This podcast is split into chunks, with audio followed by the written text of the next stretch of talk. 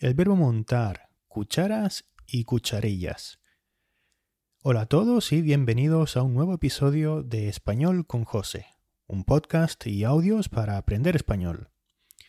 En el último episodio surgió un verbo que probablemente muchos de los oyentes no conocían, el verbo batir.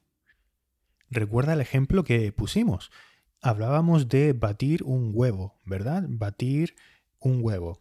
Podemos batir huevos para hacer una buena tortilla española, ¿sí? con papas o con papas y con o sin cebolla, según los gustos de cada uno.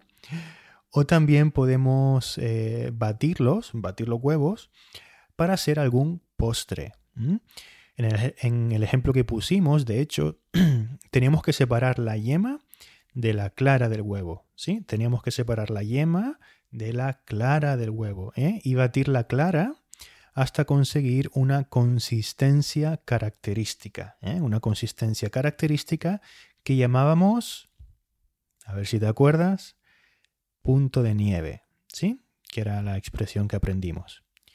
Bueno, pues esto nos lleva al verbo que vamos a ver hoy, el verbo montar. Pues efectivamente, uno de los significados de este verbo es precisamente ese, batir claras de huevo o batir la nata hasta conseguir una consistencia esponjosa, ¿vale? O si me permites la redundancia, una consistencia consistente. consistente aquí significa sólido, ¿vale? O bueno, aquí no, consistente en general significa sólido o que tiene estabilidad, ¿vale? Claro, en, este caso habría que relativizarlo un poco, ¿no? ¿Eh? Relativizarlo. O sea, ponerlo en relación con otra cosa, ¿no? Ponerlo en relación con lo que estamos hablando. No queremos decir que la nata o las claras se pongan duras como una piedra, sino que ganen un poco de, pues eso, solidez, de consistencia, ¿eh? que se pongan más espesas, ¿vale? Eso es lo que queremos decir. Bueno, a lo que íbamos, ¿eh? A lo que íbamos. O a lo que iba.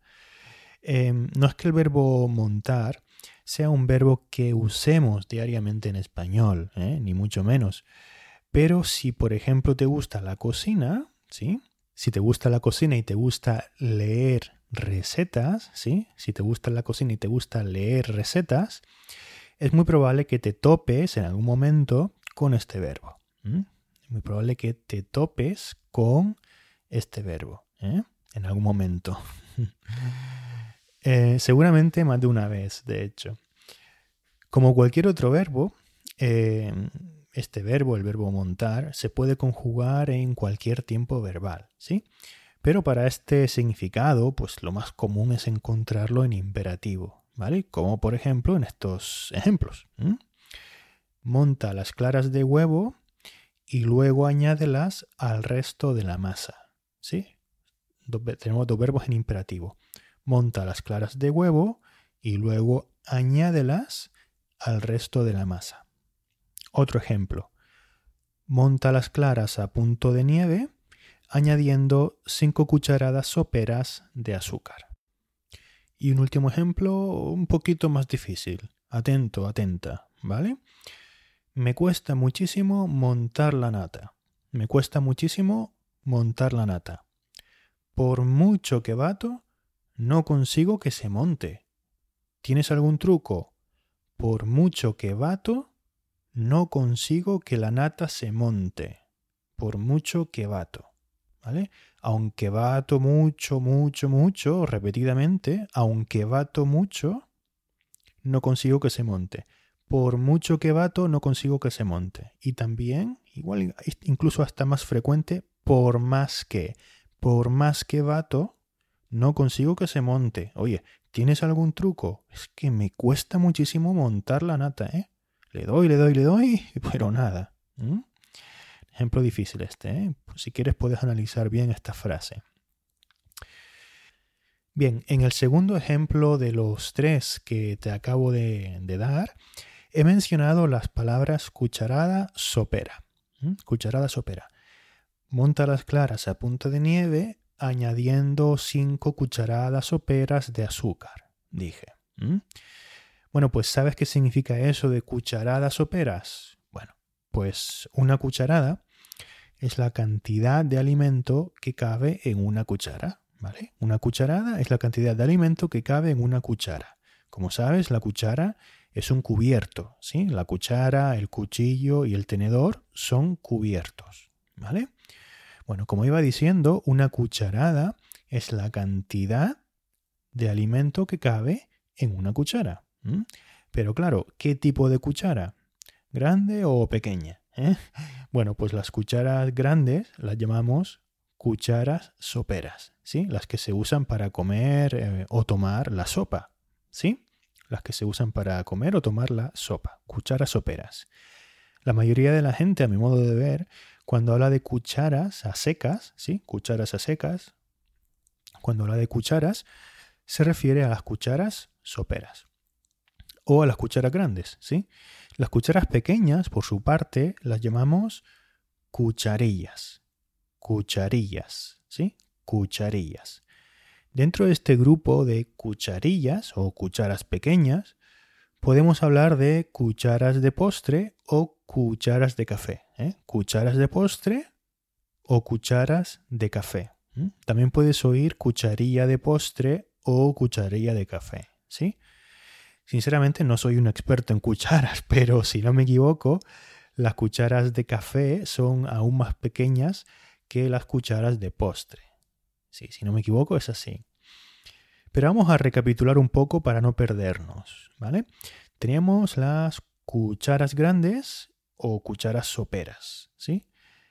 La medida, la medida en este caso es la cucharada, ¿vale? Cuchara el cubierto, ¿vale? Cucharada, la medida, ¿eh? la cantidad, ¿vale?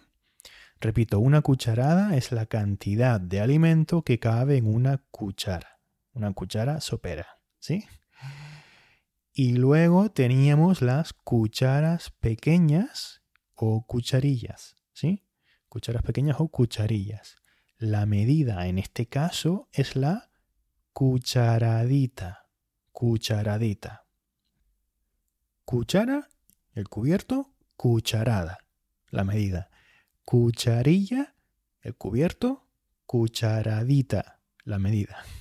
O sea, una cucharadita es la cantidad de alimento que cabe en una cucharilla, ¿eh? en una cucharilla de postre o de café. ¿eh? Si no especifican, suele ser de postre, creo, ¿vale? Que es un poquito más grande.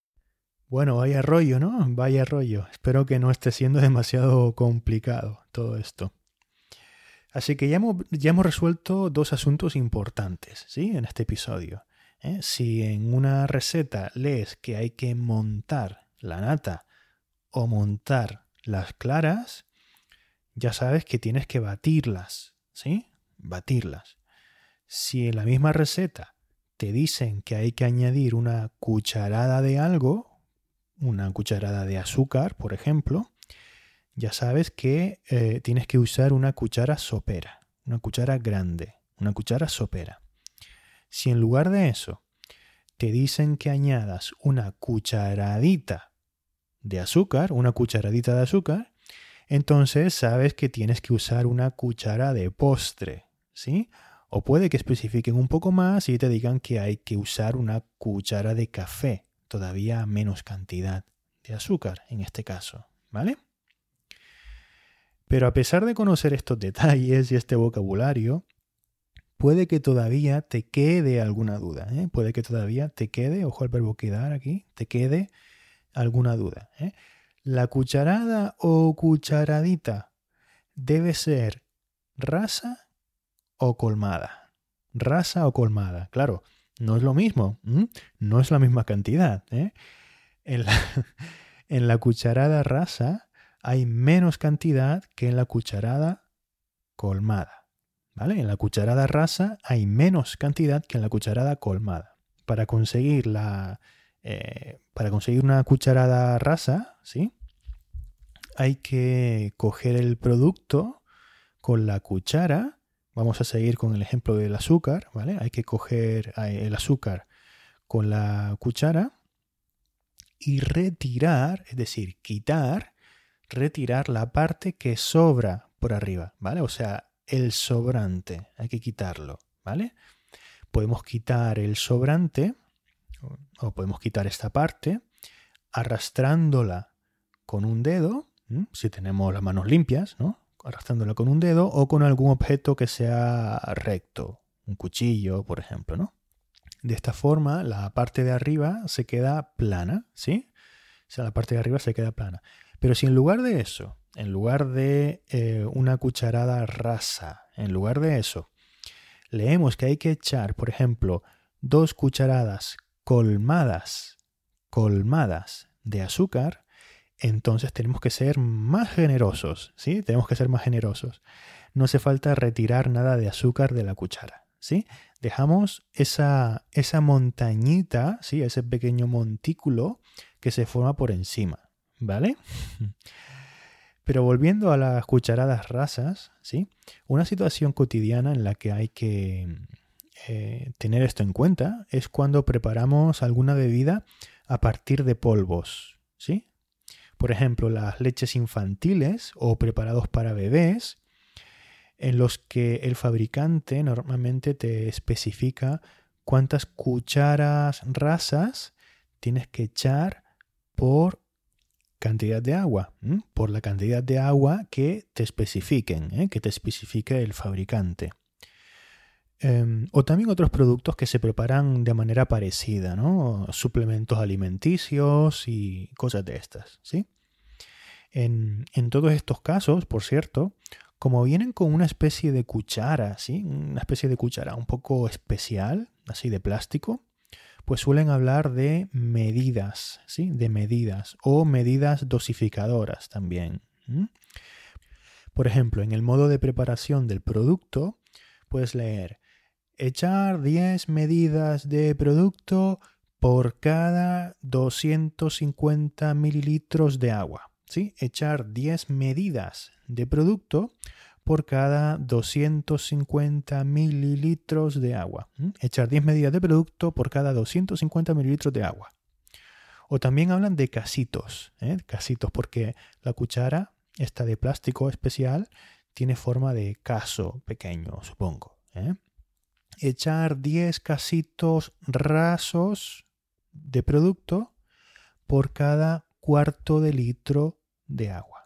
Echar eh, no 100, 10, echar 10 casitos rasos de producto por cada cuarto de litro de agua. Fíjate, por cierto, que en los dos últimos ejemplos hemos añadido la misma cantidad de agua, ¿verdad? 250 mililitros de agua.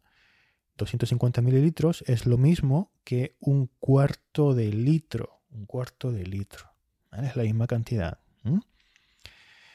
Bueno, pues nada, eso ha sido todo por hoy. ¿eh? A lo tonto, a lo tonto, hemos visto bastantes palabras, ¿verdad? Es muy probable que en este episodio hayas aprendido algo casi seguro. Y bueno, si te has quedado con alguna duda, si te has quedado con alguna duda, recuerda que tienes la transcripción disponible y que también podrás escuchar este episodio en la página web. Nos escuchamos en el próximo, en el próximo episodio de Español con José. Hasta entonces.